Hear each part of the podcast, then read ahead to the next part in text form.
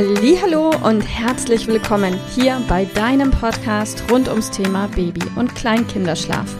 Mit diesem Podcast möchte ich dich und deine Familie dabei unterstützen, Entspannung in eure vielleicht noch angespannte Schlafsituation zu bekommen, sodass Einschlafen und altersentsprechendes Durchschlafen für deine Maus zu einer einfachen und schönen Sache werden kann. Mein Name ist Miriam Ende von Mein Babyschlaf Coaching.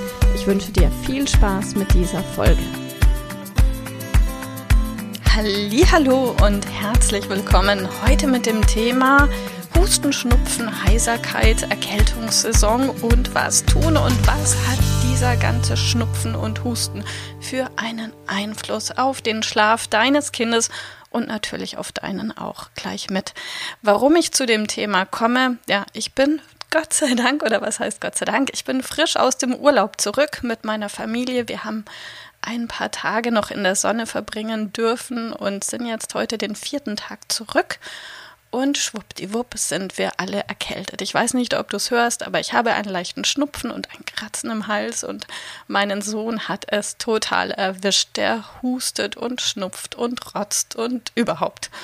Und deshalb habe ich mir heute Morgen gedacht, nachdem es ja nicht nur meinem Sohn so geht, sondern ganz, ganz vielen Kindern und Familien, dass jetzt einfach die Erkältungssaison beginnt, dachte ich mir, spreche ich mal ein paar Sätze dazu.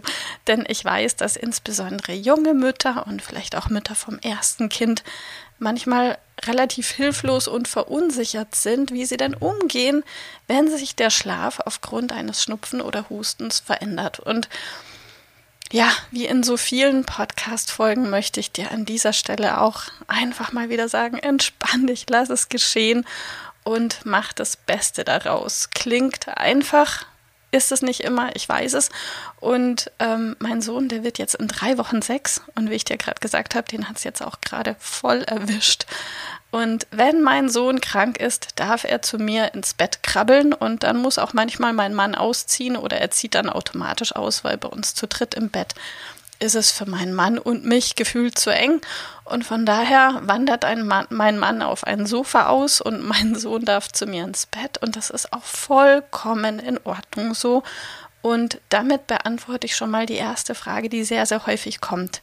Ist es denn okay oder ist es denn schlimm, wenn mein Kind wenn es krank ist, zu mir ins Bett kommt und ansonsten das aber nicht unser Ziel ist. Und die Antwort ist ganz klar, wenn deine Maus, wenn dein Kind krank ist, ist alles gut und richtig, was sich für dich richtig anfühlt und was dein Kind braucht in dem Moment. Und kranke Kinder brauchen mehr Nähe, brauchen mehr Zuwendung. Das ist einfach so, das merkt man tagsüber und auch in der Nacht. Von daher hab bitte keine Sorge, dass du irgend ein Ziel, das du gerade verfolgst, einreißt, dadurch, dass du jetzt eine Ausnahme machst, wenn dein Kind krank ist. Also alles gut, lass dein Kind gerne zu dir ins Bett oder schlaf du bei deinem Kind in seinem Zimmer. Alles vollkommen in Ordnung, was euch gut tut.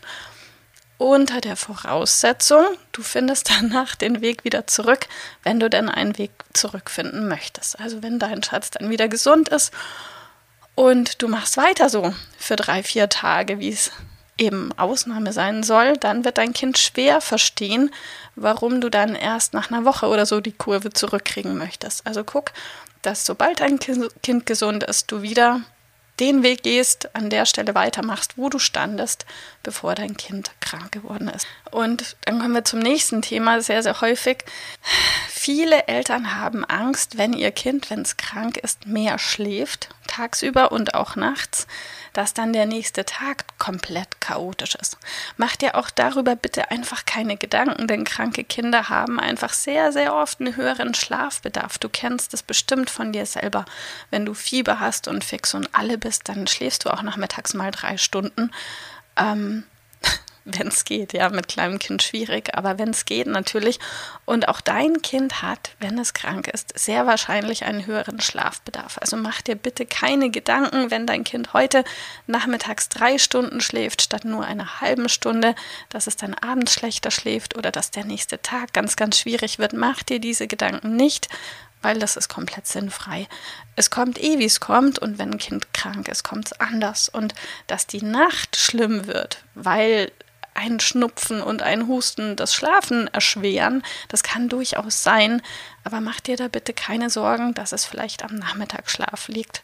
Also gib deinem Kind einfach den Schlaf, den es braucht, wenn es krank ist und warte ab. Und ja, Krankheit, Erkältung ist nicht immer einfach, aber hey, es geht vorbei und dann sind alle wieder gesund und dann kannst du da weitermachen wo du standest. In diesem Sinne, bleibt alle gesund und wenn ihr Unterstützung braucht, meldet euch gerne bei uns. Alles Liebe, bis dann. Tschüss.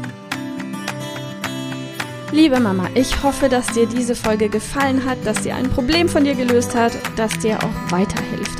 Falls ja, freue ich mich, wenn du uns auch auf Facebook und Instagram besuchst. Teilen wir täglich wertvolle Tipps rund ums Thema Babyschlaf mit dir, die dir dabei helfen sollen, mehr Schlaf und vor allem auch mehr Lebensqualität für dich und deine ganze Familie zu bekommen. Die Links dazu findest du in den Show Notes und solltest du dich vielleicht auch beruflich verändern wollen, weil du dich schon seit längerem fragst, ob das, was du im Moment machst, wirklich alles gewesen sein soll, dann kannst du dich gerne um einen Ausbildungsplatz zum Schlafcoach bei mir bewerben.